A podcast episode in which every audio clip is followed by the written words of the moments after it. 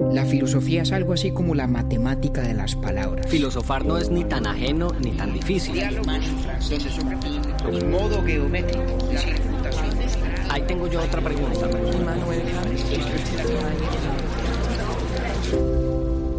Urbi et Orbi a la ciudad y al mundo. Buenos días, buenas tardes, buenas noches. No se asusten por la duración de este episodio y más bien escúchenlo por partes si no disponen de todo el tiempo para hacerlo en una sola sentada. Es más, en los primeros 5 o 10 minutos se van a dar cuenta de por qué valió tanto la pena alargar la conversación.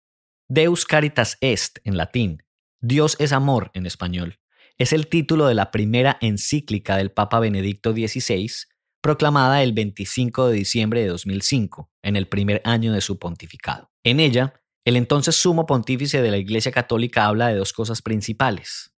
La primera, el amor de Dios por el ser humano, que se traduce en el amor que los humanos están llamados a tener entre sí. La segunda, de carácter mucho más práctico, es la manera como el amor al prójimo debe traducirse en acciones concretas en el mundo para cumplir con el mandamiento del amor. En su texto, de enorme rigor argumentativo, Benedicto XVI entra en diálogo con Nietzsche y también con Marx, sentando las bases intelectuales de su pontificado, pero aún más importante, dejando en claro que el Dios cristiano, más que castigador, debe entenderse como un Dios de amor. Este es el tercer episodio de nuestra quinta temporada, El amor de Dios.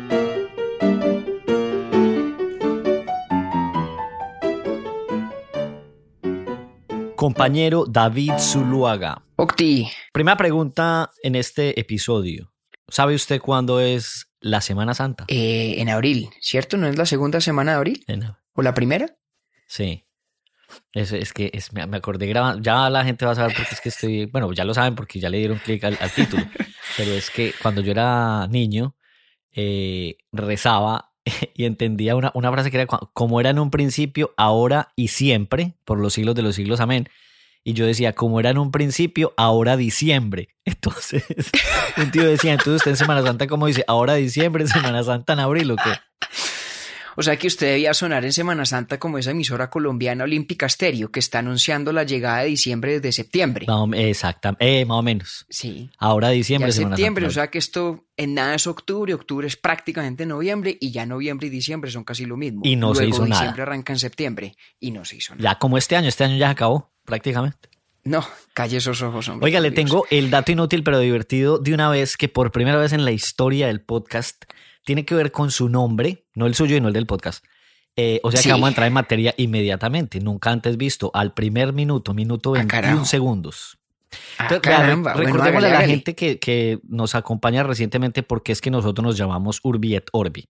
Bueno, pues a ver, urbi et orbi es una expresión en latín eh, de carácter eclesiástico que significa a la ciudad y al mundo.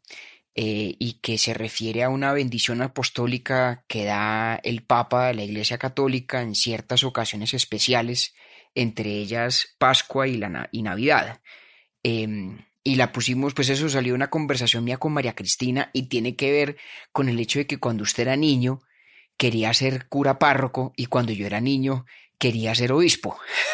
¿No? Exactamente. Em, ambas pues son... una disertación eh, para llegar a ese nombre. Lo más bacano es que eh, llegó realmente así de, de, pues de repente un poquito en una conversación de María Cristina con usted en la casa. Claro. Eso fue lo que me pareció más bacano de todo. Claro, porque nos pusimos a charlar de qué es lo que queríamos hacer con Urbi et Orbi y digamos, como esto es usted y yo ponernos a charlar y a conversar de filosofía y hacerlo público, pero digamos proclamando nuestras opiniones, por así decirlo, como si tuvieran alguna autoridad, tiene inevitablemente unas, unas ínfulas, pues que yo encuentro cómicas, eh, pero nos parecía gracioso reconocer esas ínfulas al compararlo, este ejercicio, muy respetuosamente con, con esa bendición apostólica que es cosa mucho más seria, ¿no?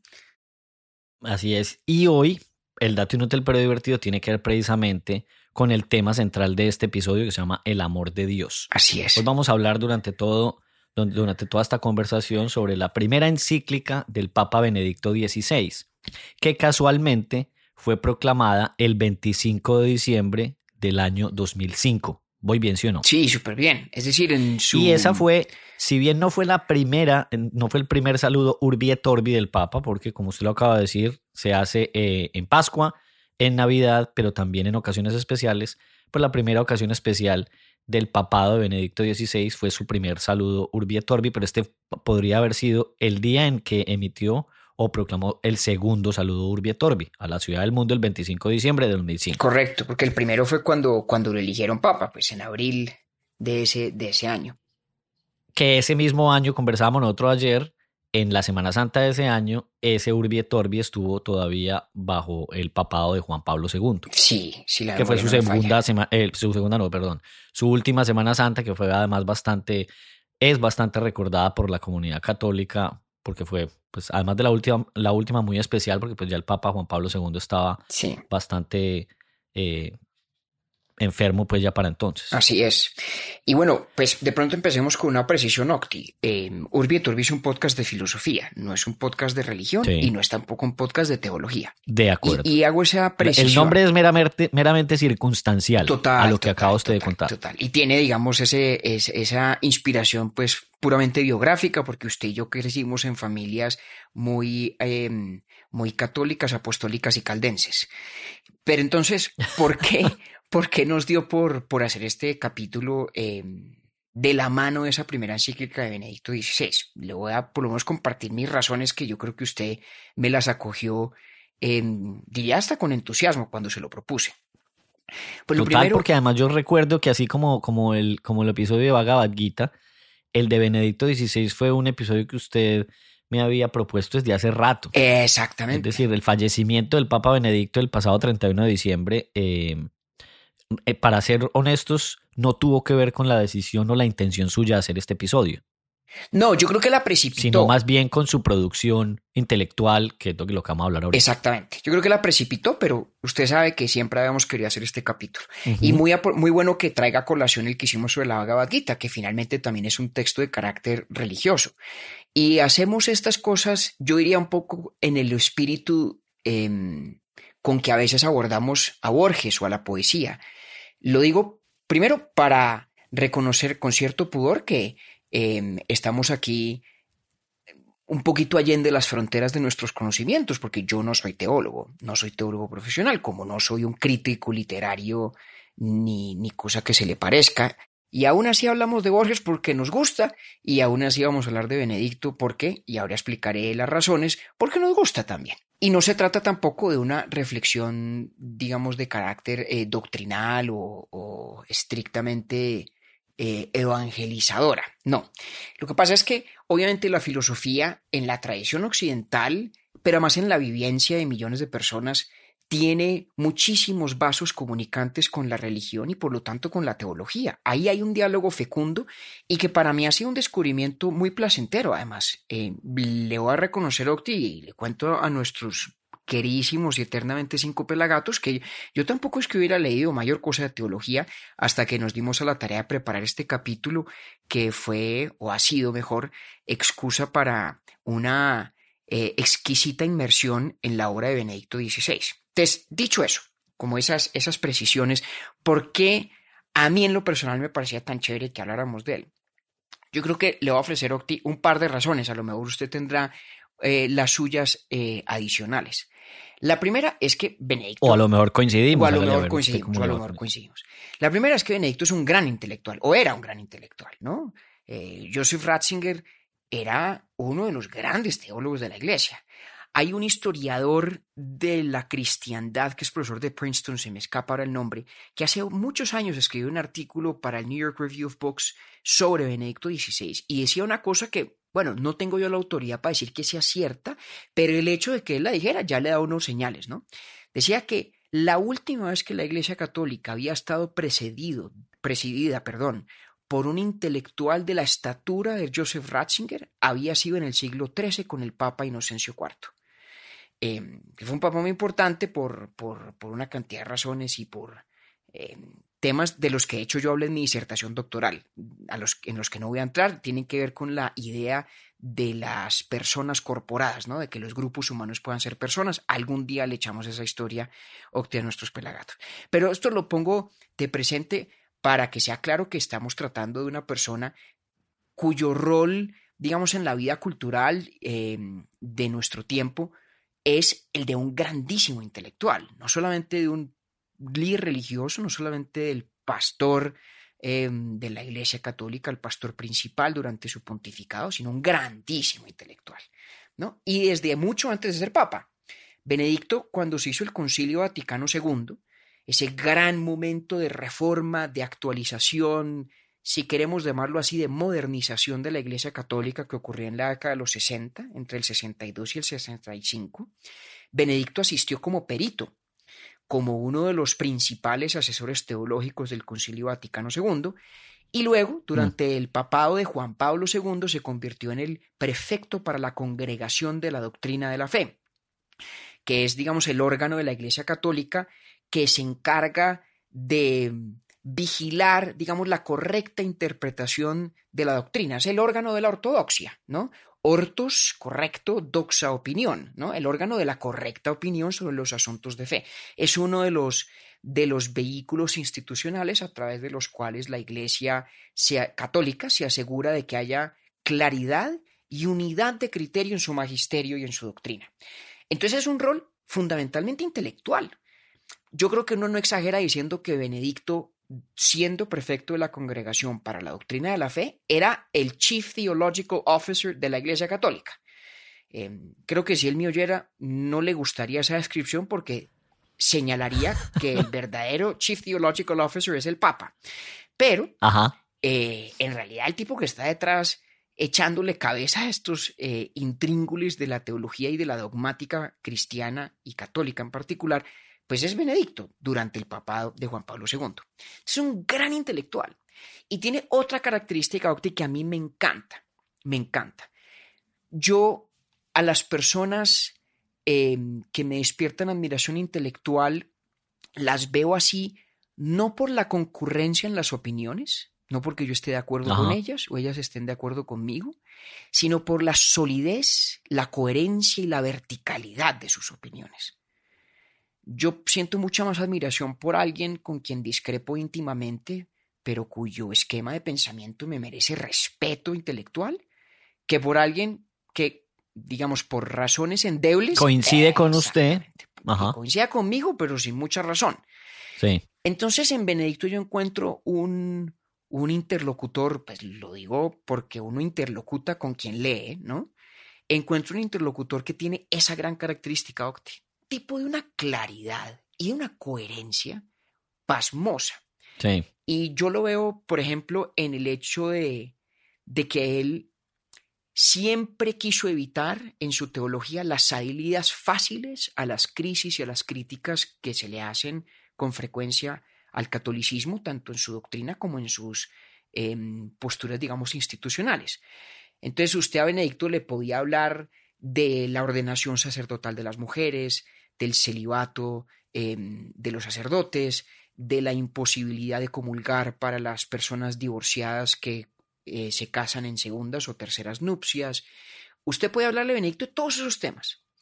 Y él siempre, siempre volvía a los principios fundamentales de la teología para justificar las posiciones en las que creía. Uno puede estar de acuerdo con ellas o no, pero de lo que yo creo que no admite duda es que sus argumentos son fuertes y profundos, al menos dentro de la cosmovisión que él tiene.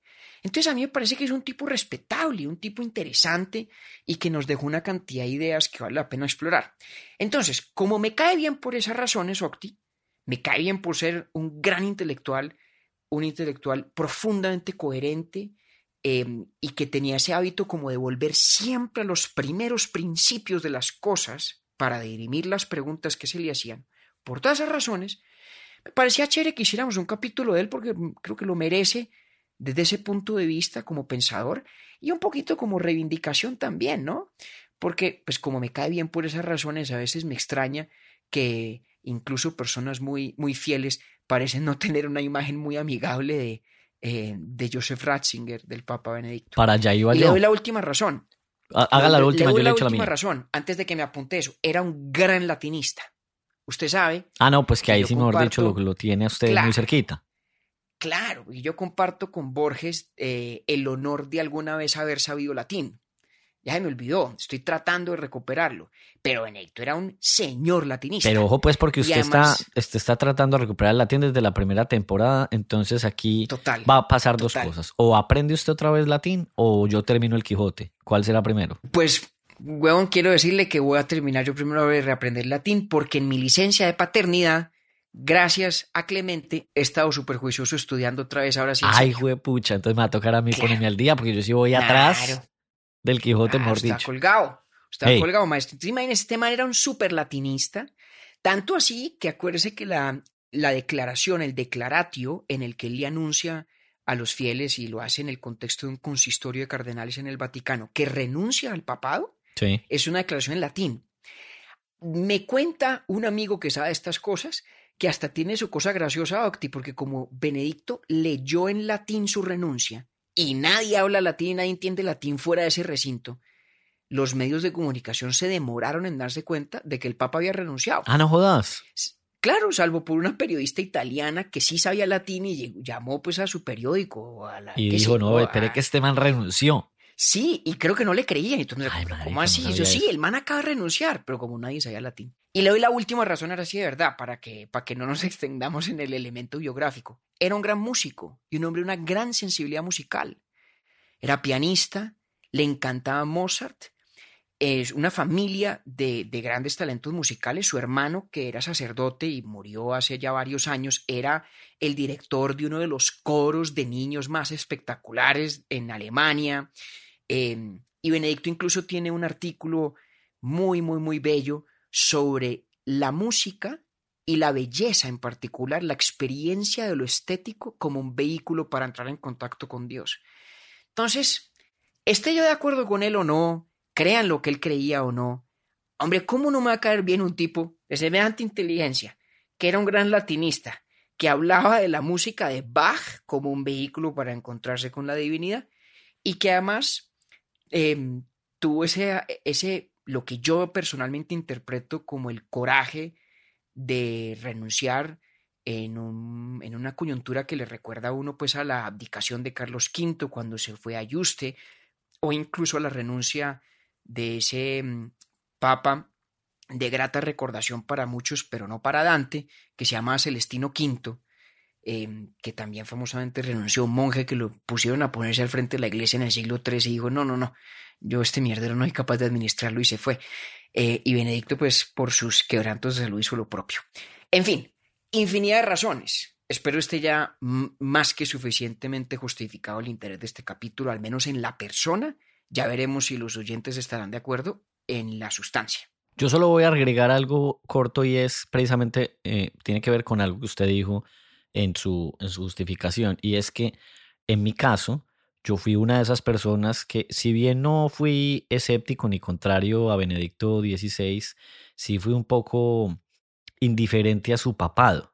Es decir, como que durante el papado yo como que no le paraba muchas bolas claro. a la Iglesia Católica, lo que no pasa con el actual Papa, porque puede ser que sea más mediático, pero eso es otra discusión, eso daría para otro episodio y demás.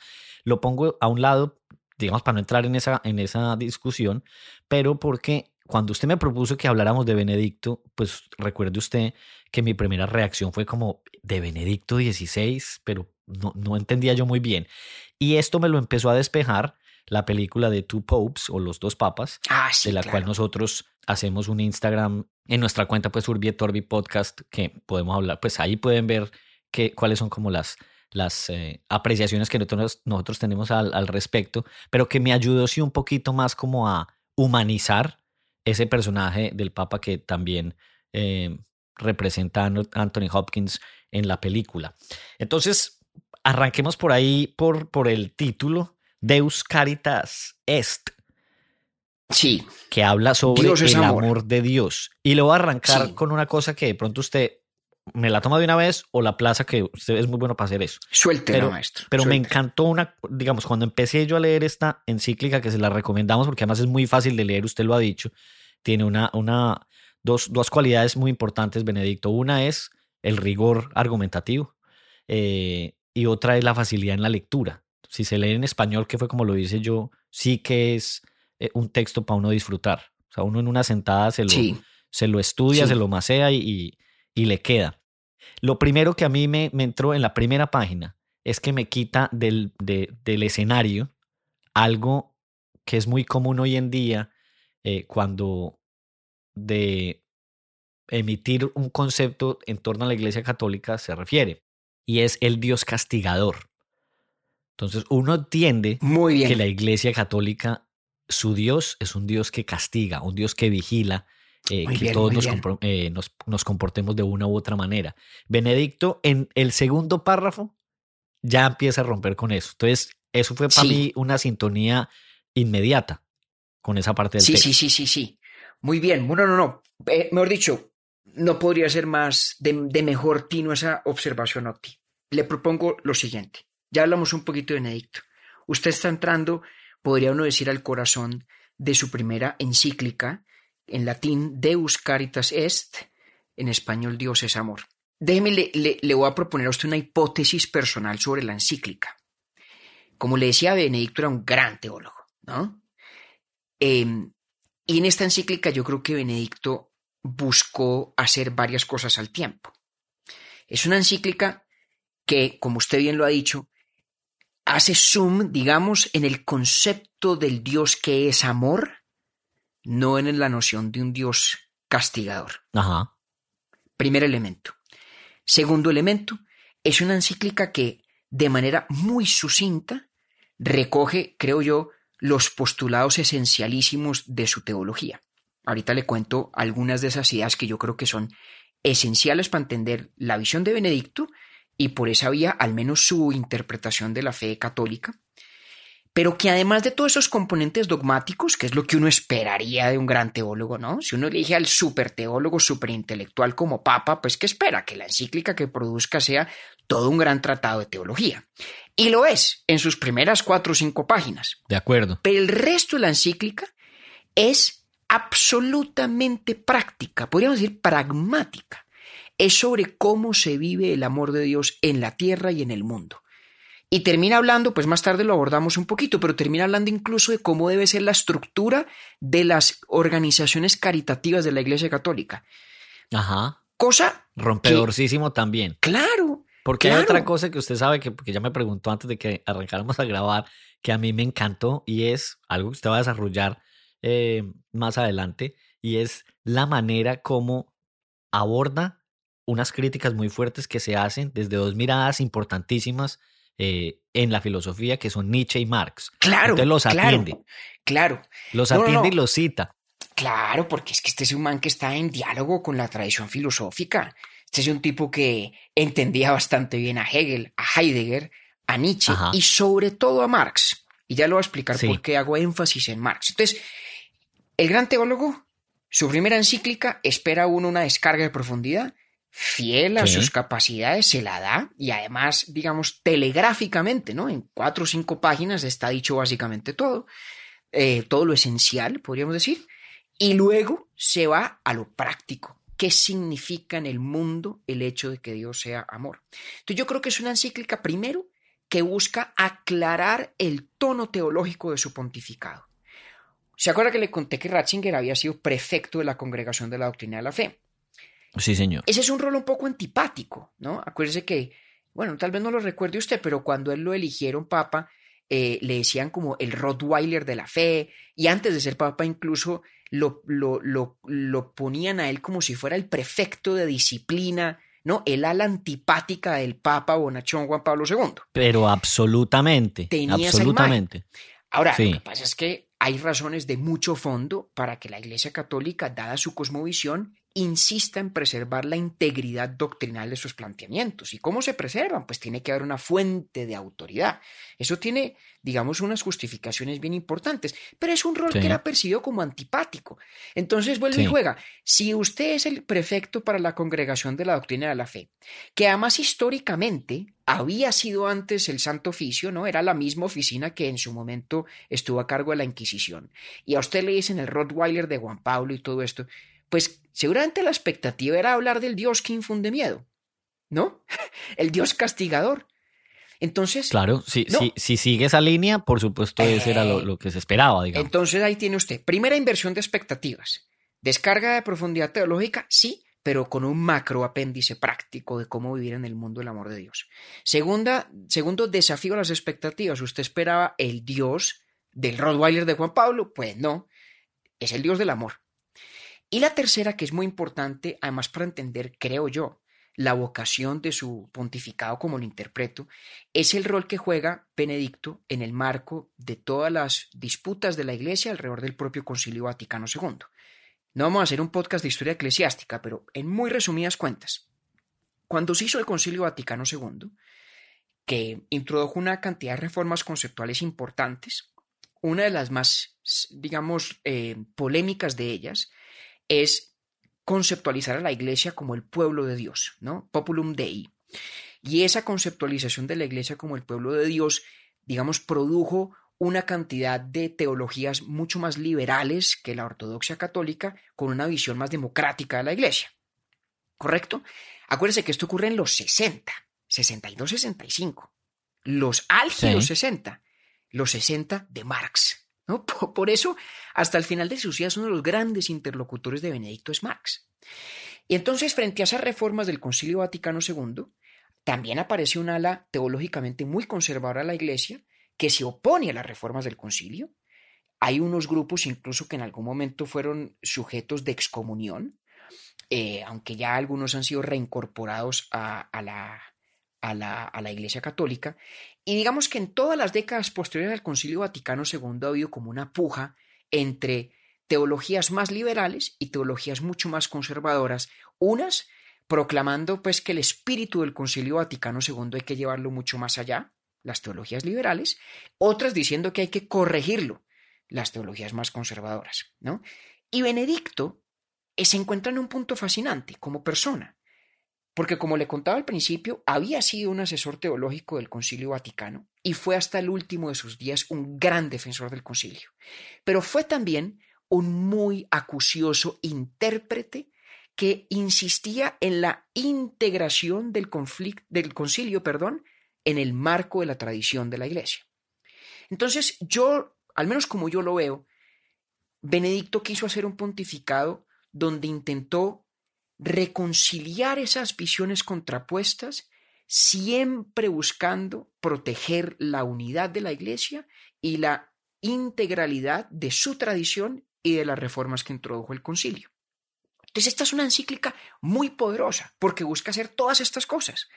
Busca decirle a todo el mundo, hey, pilas, a ustedes que son los teólogos que me están leyendo, sepan que lo que yo le juego es a defender al Concilio Vaticano en su correcta interpretación como coherente con la tradición toda de la Iglesia. Y le dice a los Sí. fieles, ustedes que creen que yo vengo aquí a proclamar una divinidad terrible, ¿no? A la, a, a la visión de Dios que quema Sodoma y Gomorra porque no hay suficientes hombres buenos en ella, pues sepan que ese no es el Dios del que vengo a hablar, vengo a hablar del Dios que es amor. Y ustedes que creen que yo vivo en las nubes, ¿no? Y que vivo en, en, en, en, el universo de las ideas platónicas y por allá desconectado del mundo, sepan que vengo a hablar desde el Dios que es amor, vuelto realidad, hecho realidad Oiga. en la conducta del cristiano y de la propia iglesia en el ejercicio de la caridad. Eso como para decir. ¿Se acuerda? Espere, es que, está muy bueno, porque vea, póngale pues cuidado, póngale pues cuidado. ¿Se acuerda que hace 15 días usted me puso a pensar en Bolívar y en Lincoln y que no hay. ¿Se acuerda de eso? sí, sí, sí. Pues me está poniendo usted a pensar ahora en una cosa. Y es que, ¿qué tal si Benedicto lo que, lo que estuvo haciendo esos ocho años fue preparando la iglesia para el completo amor de Dios que, que desarrolla en esta primera encíclica y quién sino un franciscano para llevarlo a cabo? Hombre, pues... Usted sabe que a mí me gusta hombre, echar globos, solo pues, mío. ¿por qué no? ¿Por qué no? Yo, la verdad, pues... Yo no en un Sobre todo porque es que en la película, además, usted fíjese la cercanía que hay en esa relación. Pero bueno, yo, yo mejor dicho, yo Bacanísimo, creo que pues déjemelo ahí. Déjemelo ahí. La película yo creo Eh. que es una especulación bella y en la que yo decido creer, porque me parece una historia bella. Bonita, es muy bonita. Sí, a mí me gusta esa hipótesis. Eh, Pero bueno, no nos- perdone es que, lo saqué de, de onda, pero nos va a tocar, que... no, nos va a tocar hacer un, un sequel sobre, sobre intrínculis de política eclesiástica, que esa vaina es fascinante, ¿no?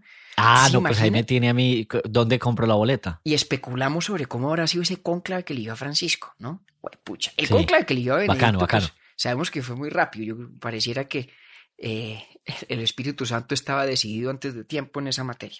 Pero bueno, mire, entonces, todo esto que decía como para que uno entienda por qué esta encíclica es tan importante y tan poderosa. Y una pequeña nota al pie de página. ¿Usted sabe cuándo leí yo esa encíclica por primera vez, Octi? No, señor. En el colegio. Tenía como 16 o 17 años ¿En serio? en clase de religión con mi profesora Dianita Rosso. No creo haber entendido mayor cosa, pero fíjese que me quedó, me quedó apuntada en la cabeza desde entonces, cosa que tengo que agradecerle a Dianita. Bueno. Entonces, que Isa Bandera hoy, la y sabe bandera para Dianita Rosso, con quien no hablo hace muchos años, pero por quien guardo tanto afecto.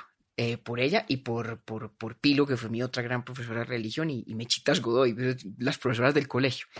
Bueno, en fin, en fin. Entonces, mire, para, para ser más expresos todavía en lo que usted dice, Octi, Mechitas que- Godoy, mu- muy costeño de nombre. No, Mechitas recachaca, totalmente cachaca. Óigame, pero Sí. entonces, mire, es más, le- tan preciso es lo que usted decía sobre la imagen del Dios castigar que le voy a contar una cosa que a mí me sorprendió. Leyendo un libro de Benedicto, que precede por muchas décadas su pontificado, es decir, lo publicó siendo Joseph Ratzinger, me parece que en el 68 o 69, o sea, muy poco después del Concilio Vaticano II, libro en el que ya emprende la tarea que le estoy yo aquí atribuyendo a esta encíclica, ¿no? La de, la de encauzar la debida interpretación del concilio. En ese libro que se llama Introducción al Cristianismo, Octi, hubo una cosa que a mí me impactó mucho cuando la leí, para que vea lo, lo, lo en sintonía que estamos. Cuando Benedicto habla de la figura de Cristo, critica mucho una doctrina de San Anselmo que es- se conoce como la teoría de la expiación, que es la idea... ¿Qué, ¿Cómo es esa? La teoría de la expiación es que Dios envía a su único hijo, a Jesús, a morir en la cruz porque la deuda de los seres humanos para con Dios por cuenta del pecado es tan infinita y tan impagable que la única forma de saldarla es con la muerte de Dios mismo en la persona de su hijo. Y fíjese que esa doctrina, que yo creo que es muy familiar para uno, ¿no? La idea de que pues la, la, la pasión y la crucifixión de Cristo son el momento en el que Dios como que se paga una deuda a sí mismo, porque la deuda nuestra es imposible de pagar por nuestra propia agencia. ¿Sí? Benedicto, en ese momento Joseph Ratzinger, dice que le parece que esa es una teoría muy, muy corrosiva. No usa esa palabra, pero dice que le parece casi antipática, porque nos presenta una idea de Dios como si Dios fuera, digamos, un contador eh, cruzado con jurista. Como un sí, leguleyo, exacto, que estaba cruzando como literalmente. un super cuentas. leguleyo, ¿no? Que tiene un libro de cuentas y la cuenta nuestra está tan larga y tan grande que caramba, para poderla saldar y dejar en ceros el libro había que, había que hacer eso. En cambio, cuando Benedicto habla de Dios como amor y cuando describe el amor de Dios en esta encíclica Deus Caritas Est, dice una cosa que es muy importante.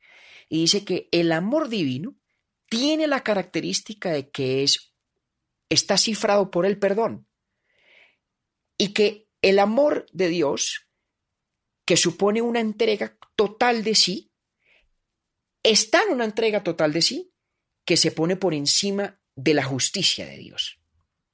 Está por encima de esa lógica de la justicia que no deja de ser cierta, ¿no?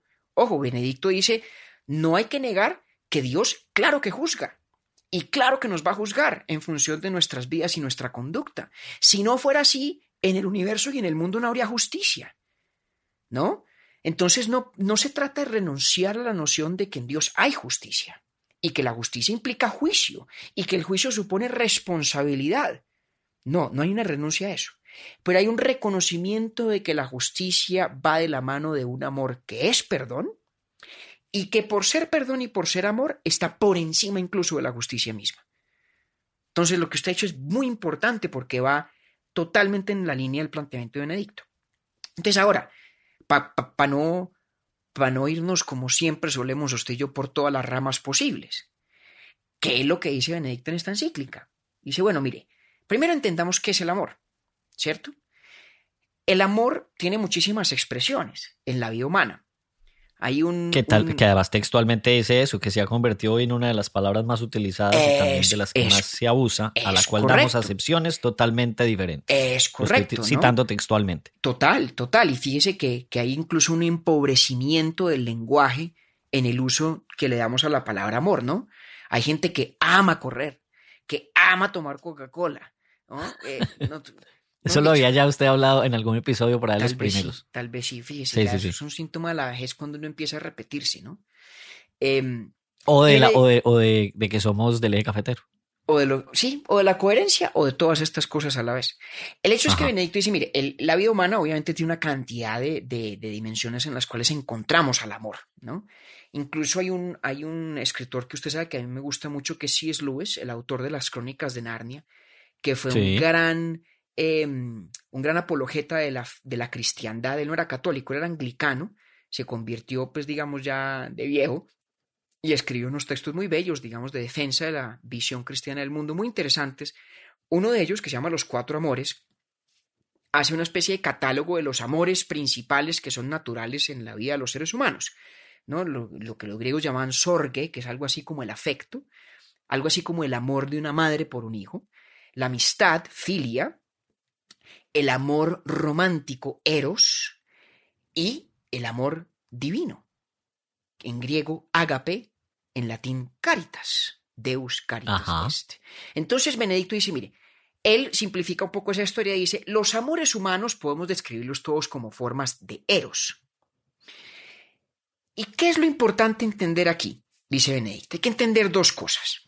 La primera es que eros es consustancial a la realidad humana. Y eso no es un invento de la cristiandad. Y, Y- lo dice así textualmente. también. Tal cual, ¿sí o no? Y no sé si usted se percató que Benedicto menciona a uno de los textos que a usted más le gustan en la historia de la filosofía, que es el Simposio de Platón sobre el amor. Ay, entonces ahí fue donde más, Ah, más, más papá. me divertí. Ah, Benedicto le está hablando a usted, Octavio. Ese huevonadas. ¿Y qué dice? Mire, Lo bueno de eso es que contémosle, contémosle aquí a los pelagatos, que usted me, me pilló porque me, me- me veía muy silencioso y yo nada que le decía, nada que le decía, hasta que usted me llamó y me dijo, ¿cierto que usted no ha leído a Benedicto? Y yo, hombre, ¿qué le Claro. voy a decir mentiras, no, no lo leído. conociéndolo usted, yo, y este man apenas termine de leer esa encíclica, levanta el teléfono y me llama. Como y no le me escribí a las llamado. dos de la mañana. Ah, ahí está. Entonces, ¿qué dice Benedicto? Dice, vea lo que decía Platón. Lo que decía Platón lo cita Benedicto diciendo, aquí hay una verdad importante. Sí. En el simposio de Platón, una de las, de las, de uno de los mitos sobre Eros que se cuenta es que los seres humanos en un estado primigenio éramos, digamos, como una suerte de esferas completas que luego, fragmentadas, partidas en dos, nos pasamos la vida buscando la otra mitad. Que eso ¿Cuál fue es la verdad? Zeus. Es correcto. ¿Cuál es la verdad que, que- que destaca Benedicto allí? Que en la condición humana hay una realidad de profunda carencia. Nos define la carencia. Ajá. Eso es una idea muy importante. Está en Platón, está también en Sartre, por ejemplo. Una idea muy importante de Sartre, a quien Benedicto también leyó y entendió muy bien, debo decir. Mm. Que la condición humana está definida por la carencia. Nos faltan cosas. Estamos condenados a la eterna insatisfacción, al ser seres incompletos. Y por Y lo a la tanto, eterna búsqueda, por tanto. Ah, exactamente. Pero además a la eterna búsqueda no de cualquier cosa, sino la eterna búsqueda del otro, del otro que es Sí. como yo, del otro que es espejo Sí. de conciencia. Esto lo entendió también muy bien Hegel, ¿no? Esto lo han entendido todos, para que no hablemos carreta. Entonces dice Benedicto, primer elemento de la ecuación, el ser humano está definido en parte por su carencia. Eso es un, eso es un reflejo constitutivo de su finitud. No lo digo yo, no lo dice Benedicto, no lo dice la doctrina cri- cristiana, lo decimos todos. Lo dice la conciencia que cualquiera tiene de sí mismo en un ejercicio mínimo de autorreflexión, lo dice Platón, lo dice Sartre. Aquí hay un consens- consensus gentium, ¿no? Entonces, ese eros lo que, nos, lo que nos crea es esa necesidad, esa búsqueda, como usted dice, Octi, ¿de qué? Pues de encontrarnos con el otro. Un poco de fundirnos con el otro. Eso es el amor. Y fíjese que eso también es totalmente consistente con lo que hablamos en su momento del amor entendido por nuestro queridísimo Harry Frankfurt, ¿no? Cuando habla de que amar significa tener una estructura volitiva donde el sentido de las cosas está cifrado por ese amor. Y sí que recordé yo a Frankfurt y a nuestro episodio leyendo esta encíclica. Claro, ahí hay una coincidencia total. Y luego hay una observación que, que de pronto no se hace mucho en un ámbito secular, pero que sí la hace en el propio Benedicto y C.S. Lewis también. Y es que el amor tiene aspiraciones de eternidad, de infinitud. Cuando uno ama, uno ama, digamos, con una vocación de eternidad, que el amor no se va a acabar. Eso es difícil tal vez de, de, poner en palabras, pero, pero digamos, sería muy contradictorio, nos parecería extrañísimo que una persona sinceramente ame a otra y ese amor tenga una suerte de fecha de caducidad. Por eso tal vez, especulo yo, la noción de que el matrimonio es hasta que la muerte nos separe, al menos en su deseo, ¿no? Es una, es una noción que la contemporaneidad secular ha importado de la religión sin, sin, sin pasmo, sin reato y sin pena. ¿No? Es una, es una idea que tiene, digamos, una raigambre profundamente religiosa, pero que la gente, pues, más descreída acepta y reconoce sin, como, pues, pues, without blinking, diría uno en inglés, ¿no? Sin percatarse de que ahí hay una, una, una delación de esa vocación de eternidad que tiene el amor. ¿Correcto? Correcto. Bueno, entonces nos define el Eros porque somos carencia. Ese Eros nos impulsa a la búsqueda del otro al encontrar, digamos, un punto de fusión de voluntades, de que mi bien sea el bien del otro, de que el bien del otro sea el bien mío. Y esa fusión de voluntades que es el amor eh, tiene vocación de infinitud, tiene vocación de eternidad. Esa descripción, obviamente en boca de personas como Benedicto XVI y como C.S. Lewis, es al mismo tiempo un reconocimiento de las deficiencias intrínsecas del amor humano. Porque es que el amor humano es incapaz de honrar esa promesa de eternidad. Acordémonos por un segundo de don Francisco Quevedo y Villegas. Usted me ha oído muchas veces a mí ese poema extraordinario que se intitula Amor constante más allá de la muerte. ¿No? Que termina diciendo, serán cenizas más tendrá sentido, polvo serán más polvo enamorado. Es una expresión poética bellísima, esa aspiración de que el amor derrote incluso la barrera de la muerte. Ahora, ¿qué dice Benedicto? Pues eso es imposible en términos meramente humanos. Entonces, ¿cuál es el peligro del amor? El peligro del amor es que porque tiene esa aspiración de infinitud, esa aspiración de eternidad, pero en los términos de las relaciones humanas no hay no solo garantía de que no se pueda honrar esa promesa, sino certidumbre de que no se va a honrar esa promesa, ¿cierto? Porque la muerte en eso es inapelable, es el fin, si no es que hubo un fin antes del amor. Pues significa que el amor solamente puede ser lo que aspira a ser, infinito y eterno, mediado por ágape el amor fundado en la fe. Ágape, y por lo tanto caritas, caridad, describe en el caso de Benedicto tanto el amor de Dios a los hombres como el amor entre los seres humanos y el amor de los seres humanos hacia Dios fundado en la fe. Porque claro, fundado en la fe, el amor sí puede honrar esa promesa de eternidad. ¿Qué es lo que pasa? Claro, que es por eso que él dice lo que dice frente a Nietzsche. Exactamente, exactamente. Cuando, entonces, Benedicto... Porque entonces el hombre dice, Nietzsche nos dice tal cosa acerca de la Iglesia Católica y es que hay casi que una negación al Eros. Y Benedicto le dice, no, lo que pasa es que mucho, eh, eh, eh, lo que dice Benedicto es exactamente lo que usted acaba de decir. Claro, y es muy Debe importante... Haber esta mediación de, de Dios a través del Cáritas para que casi como que se cultivara el eros. Exactamente. Benedicto es muy claro. para que pueda llegar a su, a su estado máximo, ¿no? Exactamente, Octi. Benedicto es muy claro en lo siguiente. Deus Caritas Est no es una diatriba antierótica. No es un libro contra Eros. es una sí. reivindicación de Eros en el marco que le hace posible a Eros ser lo que aspira a ser, eterno e infinito. Sí, Entonces, y, y- y fíjese, es muy importante que hace esa mención a Nietzsche, porque lo que Nietzsche dice básicamente es que la cristiandad despojó, le quitó la gracia al erotismo, le quitó la gracia a Eros. sí. Y, y Benedicto se toma en serio ese argumento, se lo toma en serio. ¿Cuál creo yo que es la respuesta, digamos, cabal que le da Benedicto? Dice, mire, es que segura, usted está pensando en Eros como los griegos pensaban en Eros. Y esto tiene todo que ver con una, una observación que usted me hizo ayer en la que yo no había pensado y que me pareció en extremo aguda. Cuando sobre ese pasaje, Octi, usted me estuvo em, como confesando, pues, su, su intuición de que allí había una conexión con el concepto de lo apolíneo y de lo dionisiaco, de que Señor. tanto habla Nietzsche, por ejemplo, en El nacimiento de la tragedia, y del que tratamos en nuestro primer taller de lectura hace ya un buen tiempo. Hace, hace un rato. Y le voy a decir por qué me parece, ya, ¿no? Sí. le voy a decir por qué me parece tanto tino esa, esa conexión que usted hizo, Octi. Porque Benedicto dice, mire, la concepción griega de Eros es el amor como una intoxicación. Y Sí. dice como, como una especie de locura divina. Y esto no lo dice, Incontrolable y eh, ajá.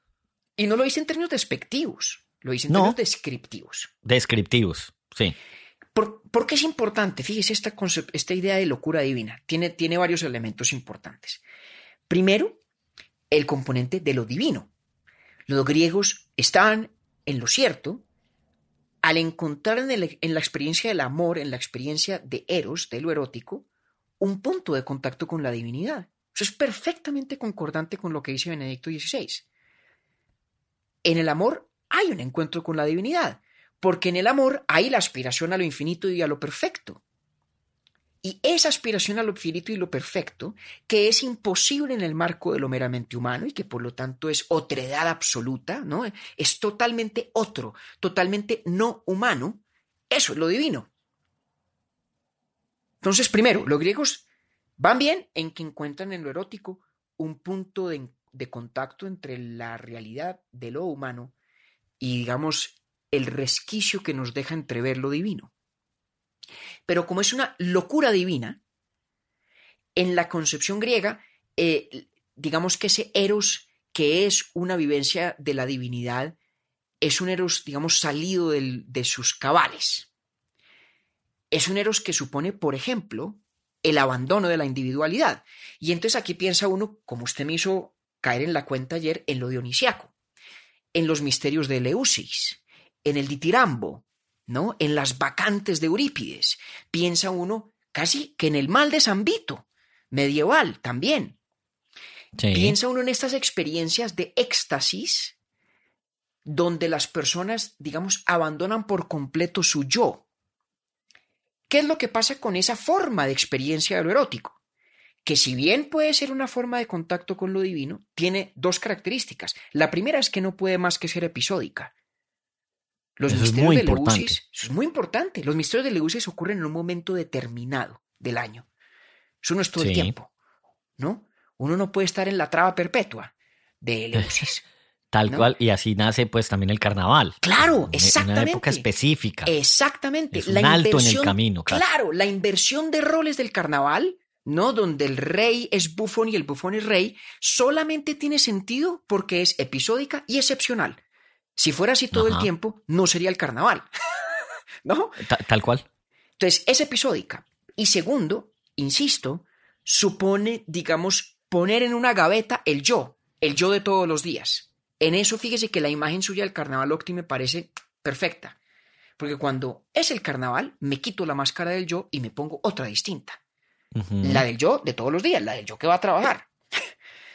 Sí. Entonces, si, si Eros en su máxima expresión solamente puede ser una, una vivencia episódica y que además en un sentido muy profundo no es mía, porque supone el abandono de quien soy, el abandono del yo, pues hombre, muy pobre es la posibilidad humana de acceder al pleno contacto con lo divino, que es la promesa intrínseca de Eros.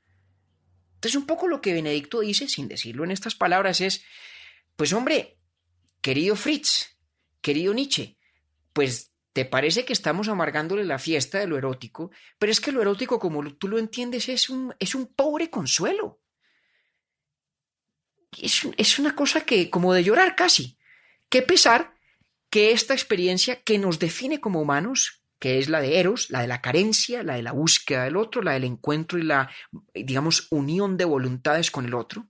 Qué tristeza que esa experiencia, cuya vocación es la perpetuidad, la infinitud y la perfección, no haya más em, vehículo de expresión, no haya más eh, manifestación que, la, que lo episódico, que la catarsis, mm. que ocurre, pero cesa, y cuyo valor reside precisamente en que cesa, y que mientras está ocurriendo además, no es propiamente mía y no soy yo, enteramente yo quien la vive. Entonces, ¿cuál, según Benedicto, es la gran promesa del cristianismo? Que a través de la fe, y por lo tanto de esa nueva versión más elevada del amor que es ágape, que se funda en la fe, todo aquello que Eros aspira a ser es posible, pero es posible solamente a través de la fe, solamente en el reconocimiento de que Dios en el acto de la creación es la expresión más pura del amor que se da y que esa expresión de amor que ya existe en la creación se renueva y se hace más concreta todavía en la divinidad de Cristo. Esa es la teoría. Tremendo eso. Claro. Ahora, ¿por qué a mí me parece tan interesante? Como si ya no hubiera dado suficientísimas razones en ese sentido. Benedicto tiene una cosa muy chévere, Octi. Cuando Benedicto estaba estudiando teología, en esa época estaba como en boga una cosa que se llamaba el neoescolasticismo. Era, digamos, una especie de, intento por recuperar en el marco de la teología cristiana el estilo y la forma de reflexionar acerca de la naturaleza de Dios de Santo Tomás, que es, digamos, el, digamos, la cumbre más luminosa del escolasticismo medieval. Benedicto, de hecho, más que volver a la escolástica, se forma volviendo a la tradición de los padres de la Iglesia, que son todos estos teólogos de los siglos IV y V que están organizando la teología católica. En ese momento, pues cristiana, porque es anterior a todos los cismas posteriores, ¿no? Y ese es un periodo histórico muy interesante porque la iglesia está literalmente decidiendo en qué cree. ¿no? Fíjese que el credo que uno recita o que recitan las personas de fe católica em, solamente termina de configurarse, si no me falla la memoria, en el concilio de Nicea, que es en el siglo IV. Y se dan unos debates súper intensos porque hay una cantidad de preguntas sin resolver. Y es, digamos, un esfuerzo humano de los padres de la Iglesia como un grupo de teólogos por definir eso. Benedicto vuelve a ellos. ¿Por qué es tan importante eso, Octi? porque esa reflexión de los padres de la Iglesia se da en el contexto del helenismo. Se da, digamos, en la antigüedad tardía, donde Roma está menguando, empieza a menguar, ya ella ha importado la intelectualidad de Grecia y circulan en el aire las ideas griegas. Y la más importante en este ámbito es logos. Usted se acuerda, Octi, yo no sé, de de niño, de cuando iba o cuando va a misa, que el Evangelio, según San Juan, es un poquito críptico. Es el Evangelio preferido de Benedicto XVI. No porque lo haya dicho, sino porque lo infiero por, por lo que dice de él y por su, por su teología. Pero el Evangelio de San Juan arranca diciendo, en el principio era el verbo, la palabra, y el verbo estaba ante Dios, y el verbo es, perdón, era Dios. Caramba, esa vaina, ¿qué significa? El verbo, la palabra. Significa logos. La palabra griega que corresponde al inicio del Evangelio según San Juan es logos. En el principio era logos y Dios era logos o es logos. ¿Qué significa logos en griego? Significa sí, palabra, pero significa razón, significa inteligibilidad. Entonces, cuando Benedicto, guiado por los padres de la Iglesia, que asimilan este legado del helenismo, y que dicen Dios, el Dios nuestro, el Dios cristiano, es Logos, y se aferran allí a la tradición del Evangelio de San Juan, Benedicto dice, yo soy un defensor de que la fe y la razón van de la mano, de que la fe no es Mm. la renuncia a la razón, es la profundización de la razón. Y Dios es logos. Y ojo a la cadena de raciocinio, ya va a ver por qué traigo todo este cuento de logos a colación. Que Dios es logos significa, dice Benedicto, primero, que el mundo es inteligible, comprensible. Si Dios no fuera logos, la creación no encarnaría inteligencia, no tendría lógica ninguna. El mundo no estaría abierto a la comprensión de los seres humanos. Si comprendemos algo, si algo del mundo nos es inteligible, es porque el mundo es logos hecho objeto, ¿no? Es logos encarnado. Y si el mundo es logos encarnado es porque el mundo, el mundo procede de un logos, de una razón, de un verbo, ¿no? Palabra, razón, comunicación, lógica, inteligibilidad, todas están en la misma vecindad semántica de logos y todo eso es Dios. Ahora, Pues Dios hizo el mundo a su imagen y semejanza. Bueno, al hombre, al hombre, no al mundo, no al mundo todo, al hombre. Al hombre, perdón, al hombre, perdón, sí, sí. sí. ¿En qué sentido? Pues en que el hombre tiene logos, tiene acceso a logos. El hombre o el ser humano, pues, es la criatura que tiene la llave de la inteligibilidad. Exacto. Ajá. Sí, ¿Cuál sí, es sí. el misterio de la fe? El misterio de la fe es que haya inteligibilidad. Pero el hecho de la inteligibilidad, de que el mundo es comprensible, es el hecho de la razón.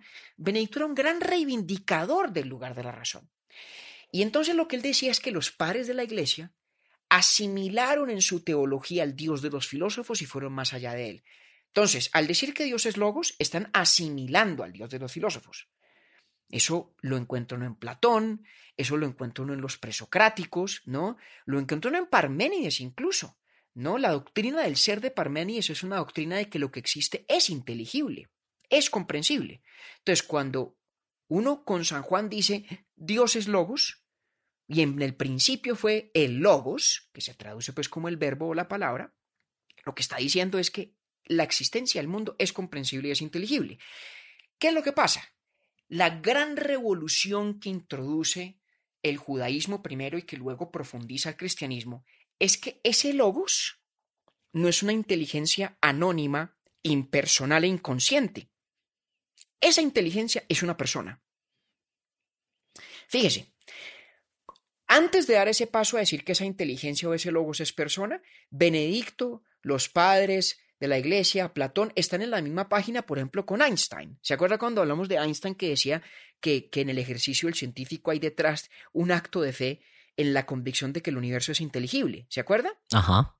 Sí. Pues bien, ahí Einstein está también, diciendo, claro, si el mundo es inteligible, caramba, es un misterio, es inexplicable que exista la inteligibilidad misma. Mm. El quehacer del Mm. científico tiene por premisa la certidumbre injustificada de que el mundo es comprensible. Certidumbre que, en las palabras de San Juan, pues se funda en el hecho de que el mundo es logos. La transformación que introduce el judaísmo es decir, no, y ese logos es una persona. Dios es una persona.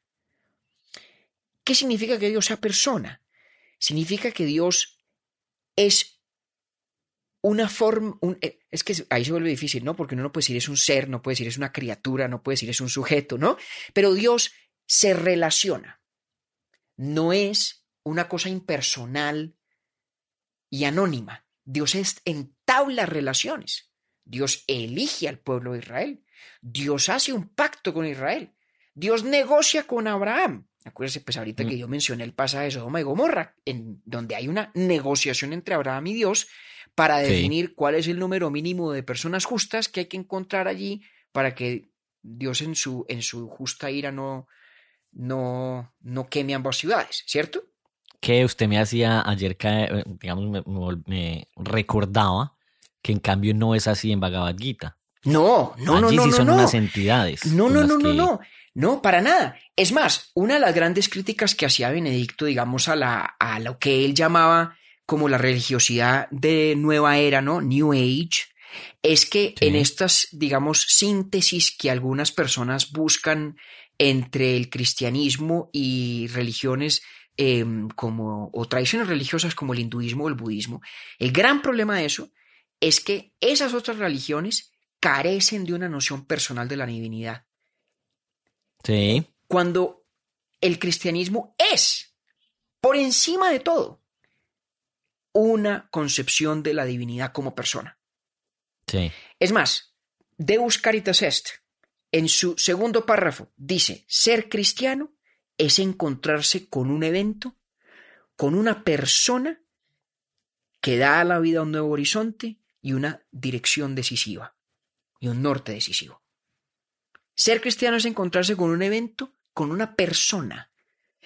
Quien tenga una relación con la divinidad, perdón, una concepción de la divinidad impersonal, está en otro universo teológico. ¿Y por qué me corregí cuando dije relación? Porque el punto precisamente es que uno solamente puede tener relación con la divinidad cuando la divinidad es persona. No se puede tener relación con lo impersonal y lo anónimo. En ese sentido, yo creo que Benedicto diría que el, teísmo de un tipo como Voltaire, por ejemplo, que creía que existía un Dios que creó el mundo y luego se ocupó de otras cosas y se desentendió de nosotros, pues es perfectamente coherente. Porque si, si el Dios creador no es persona, o si la divinidad creadora no es persona, eh, no tiene sentido concebir que haya una relación entre la divinidad y las, los individuos y las personas. Seguramente habrá formas de reflexionar alrededor del hinduismo que, que puedan poner esto en, en, entredicho o en discusión, porque de todas formas, pues Arjuna en la Bhagavad Gita está hablando con Krishna, ¿no? Que es una personificación, pero es una personificación de una divinidad que por encima de todo es impersonal, que es el todo, el Atman, ¿sí? ¿Se acuerda que lo hablaba? El Atman, ajá.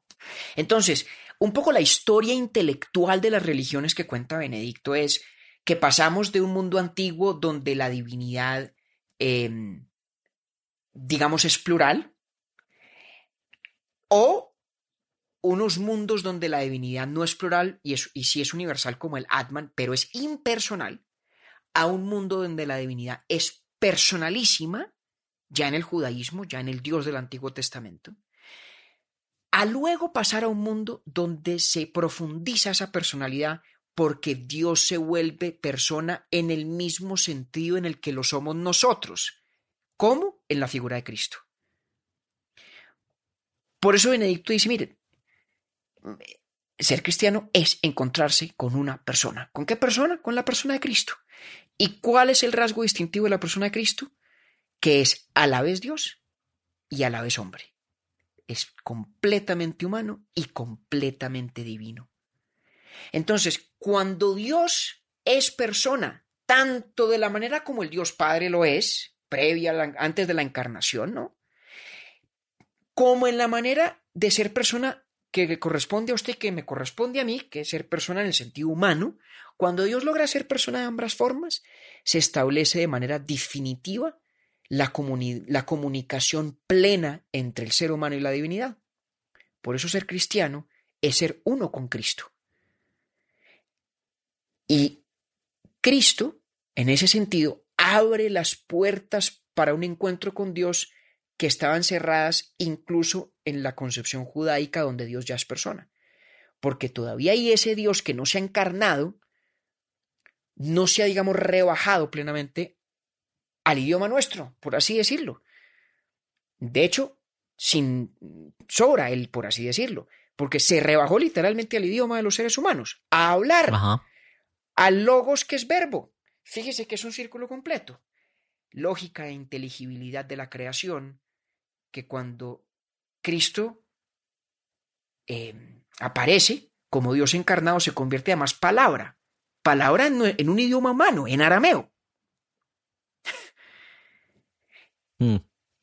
Y claro, ¿qué significa que Dios se vuelva, se vuelva hombre, se haga, se haga Cristo? Significa el máximo acto de amor posible, que es rebajarse. Es el máximo sacrificio. La expresión suma del poder divino es renunciar a todo poder. Es terminar Cristo, como dice el soneto anónimo del siglo XV, clavado en una cruz escarnecido. Uh -huh. Entonces, ese logos, que es persona, no solamente es logos, no solamente es persona, sino que es plenamente amor. es la entrega más absoluta.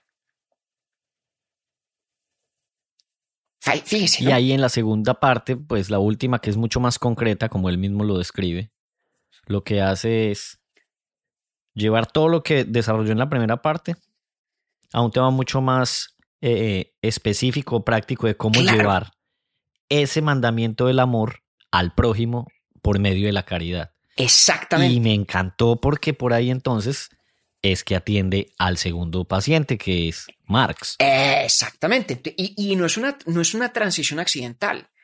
No, Aquí- no, no, no, aquí- no, es aquí vuelve y se- absolutamente... eh, ¿Cómo se dice? Eh, ¿qué era- ¿Cuál es la palabra que estoy buscando? No, no importa eso, pero, pero tiene un ritmo pues completamente entendible. ¿Se acuerda que al principio decía que a mí me gusta que Benedicto es un tipo que se devuelve a los primeros principios de las cosas? Sí, Todo esto que, de lo que hemos estado hablando son los primeros principios de las cosas. ¿no? de acuerdo. Ahora, ¿cómo pasa eso, Benedicto, hablar de las organizaciones caritativas de la iglesia? Ajá. y de la concreción de cómo uno debe, eh, cómo el cristiano o el católico debe ser una encarnación. de la Traducir ese mundo. amor de Dios. Exactamente. Pues ¿cómo? Por lo que le acabo de decir al final. En la figura de Cristo, que es Hijo de Dios, ¿cierto?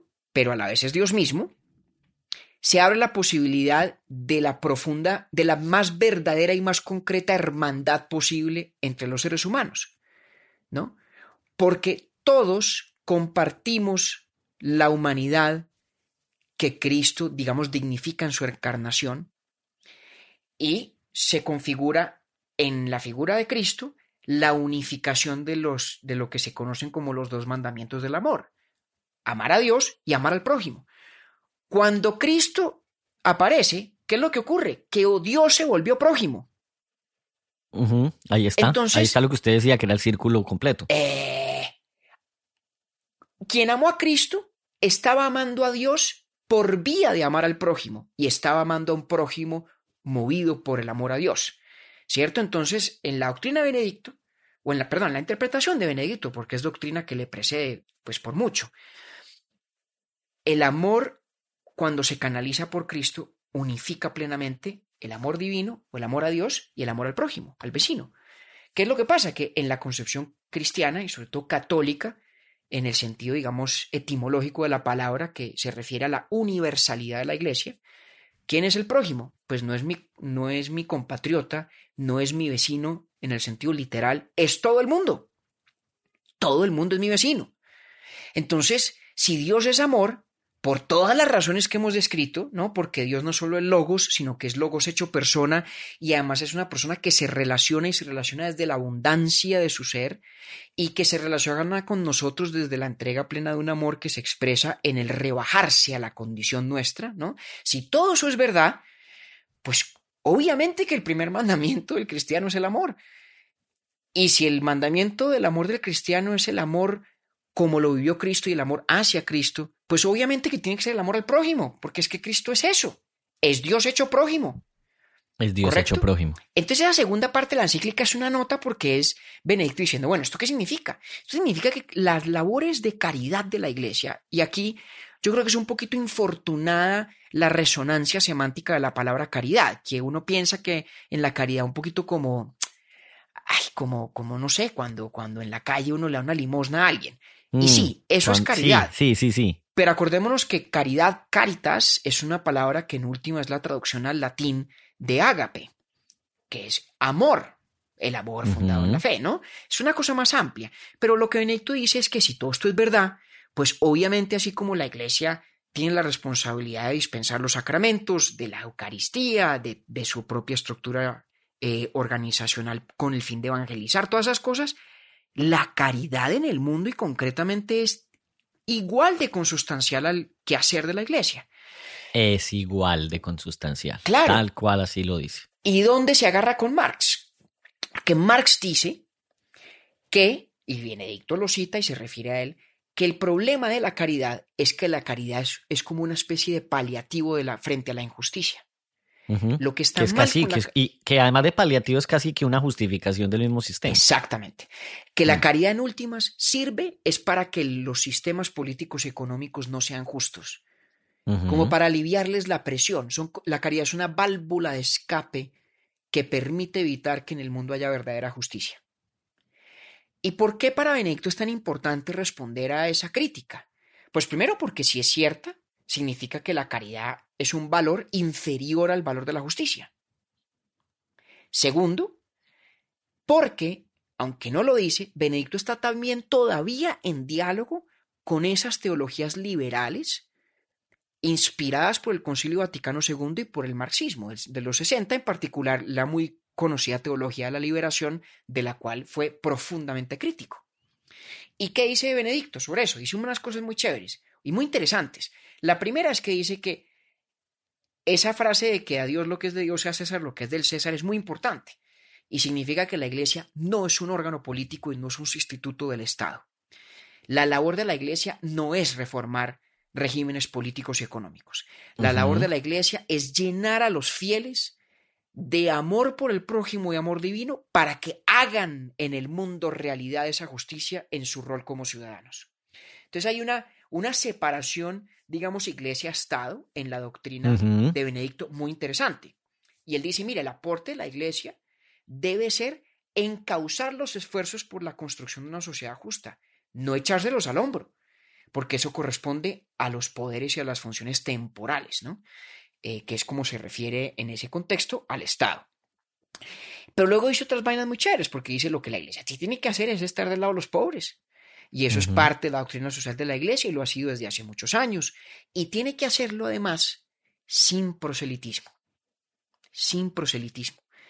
Que me parece que es una de esas cosas que nuevamente pueden sorprender a una persona dependiendo de la imagen que se haya formado de, de Benedicto, ¿no? De Benedicto. Y eso de sin proselitismo, fíjese usted que tiene una completa relación con lo que dijo al comienzo eh, definiendo la caridad, que es una palabra que bien podría tener una, una mirada un mm, poco em, lastimera.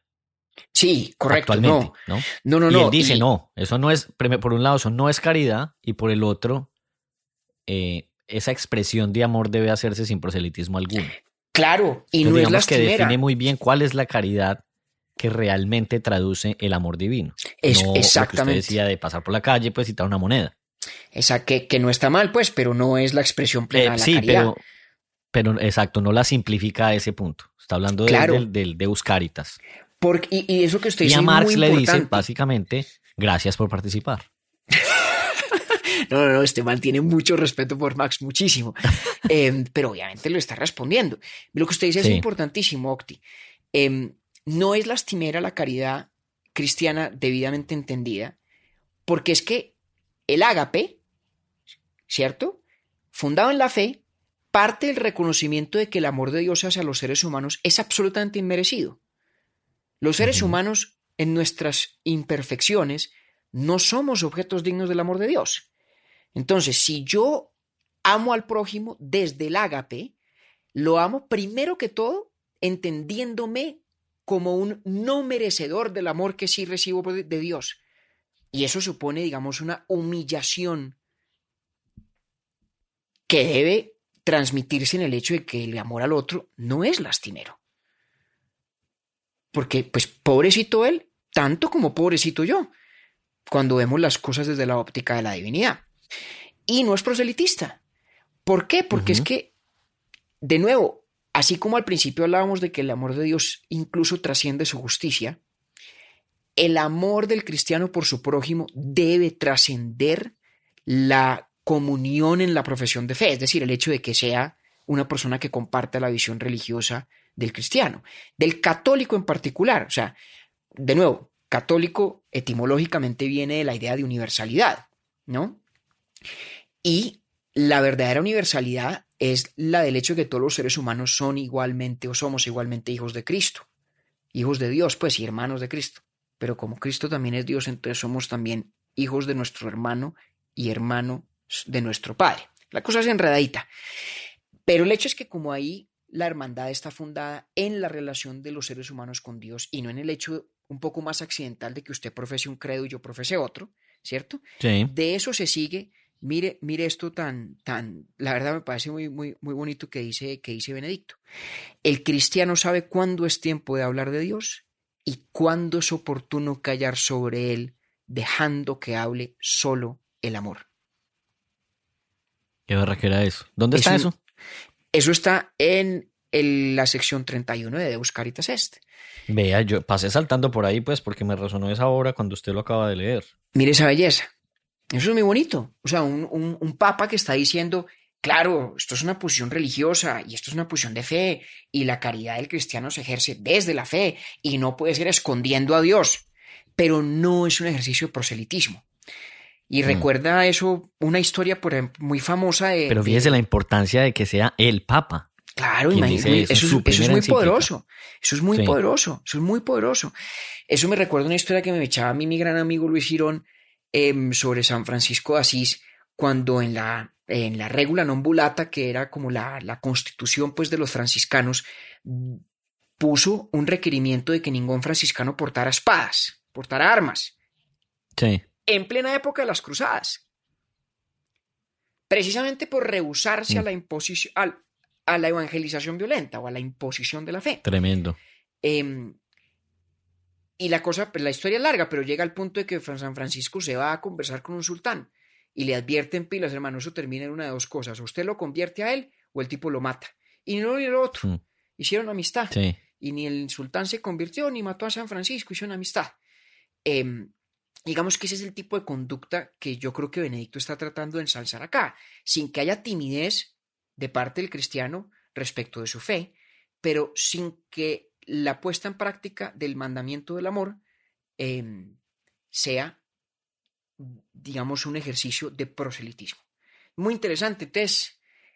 Que Ahí, dice él ahí. digamos, está el arco completo, hermano. Sí, claro. La mejor defensa de Dios y del hombre, por ahí anoté, eh, consiste precisamente en el amor. Oiga, Sí. no me imaginaba yo cuando empezamos a hacer Urbi et Orbi que íbamos a hacer un episodio sobre Benedicto XVI. Y menos me llegué yo a imaginar que iba a ser el más largo en la historia de Urbi et Orbi, porque yo Uy, creo que este es el episodio más largo hasta ahora, ¿o no? Es probable. Bueno, o al menos bien, uno de los tres más largos. bien puede serlo. Pero, hombre, Pero, yo, pero valió mucho la pena. yo quedo contento y agradecido con usted que me cogió la a mí caña. también me pareció una conversación lo más de sabrosa. Y es más, ese librito que me mandó usted por WhatsApp está bueno. Vamos a ponerlo por ahí en una historia en Instagram por si lo quieren curiosidad. Sí, porque es muy porque de interesante. verdad que es, eh, se disfruta mucho eh, leyendo a Benedicto XVI. Sí, y yo, digamos, Otra como... de las sorpresas eh, de estar haciendo este podcast con usted. em, no como con Jeremy Bentham, que todavía lo supero. Yo quedo muy contento y me parece chévere, además, Octi, que nosotros que tenemos un espíritu ese sí que ecuménico, ¿no? Aquí se le da entrada a todas las ideas de toda proveniencia, desde que tengan mérito intelectual. Eh, pues hombre, sería francamente una negligencia eh, no tratar uno de entender las, las raíces intelectuales y la lógica íntima de una de las fuerzas culturales que define eh, la humanidad como la conocemos, pues desde hace dos mil años, que es el cristianismo, y qué mejor que hacerlo por vía de un teólogo y un pensador de la talla de Benedicto, que además en su persona conjugó un poco las dos partes de su encíclica, ahora que lo pienso, ¿no? Es como si la primera Es- parte dogmática fuera la primera parte de la vida de Benedicto XVI y la segunda parte de cómo llevar el amor de Dios, el agape, a la realidad con nuestros vecinos, con, con, con los demás seres humanos, pues es la segunda parte de su vida que es su pontificado, cuando le toca eh, retirarse de su actividad intelectual como prefecto de la Congregación para la Doctrina de la Fe, a dedicarse a ser el verdadero pastor y evangelizador como cabeza de la iglesia. Fíjese, las dos partes son las dos partes de su vida. ¿Mm? Qué bonita esa reflexión. No sé si el, el- el profesor eh, que usted citó al principio era eh, uno que se llama Gary Wills, el que dijo Ay, que Benedicto. no sé, no, estoy seguro. Me quedo con la... Se lo debo, le debo ese Sí. dato. Se Bueno, me lo ponemos en Instagram. Vea, y es muy, muy importante que usted diga aquello de que aquí tiene espacio todo aquel que tenga peso intelectual, Ah, sí. porque el siguiente episodio, para muchos que generó curiosidad el tema de Shakira, pues sí que viene también con un peso intelectual importante y de la misma rigurosidad que los 50 y punta episodios que hemos hecho hasta ahora. Compañero, muchas gracias. Muy sabroso, muy sabroso esto. Espero que eh, esta, este episodio haya también resuelto esa curiosidad inicial que generó el nombre de Benedicto XVI en nuestra quinta temporada. A usted gracias, Octi. Nos vemos en 15 días. Un abrazo. Saludos a don Clemente. Gracias. Un abrazo, Octi. Urbi et Orbi es producido por Bielo Media, con la música original de Felipe Durán, la coordinación general de Camilo Zuluaga y la dirección creativa de María Cristina Pimiento. Agradecemos especialmente a Luchi y Titín por la voz del cabezote y nuestro logo. Nosotros somos David Zuluaga y Octavio Galvis. Feliz día, feliz tarde o feliz noche.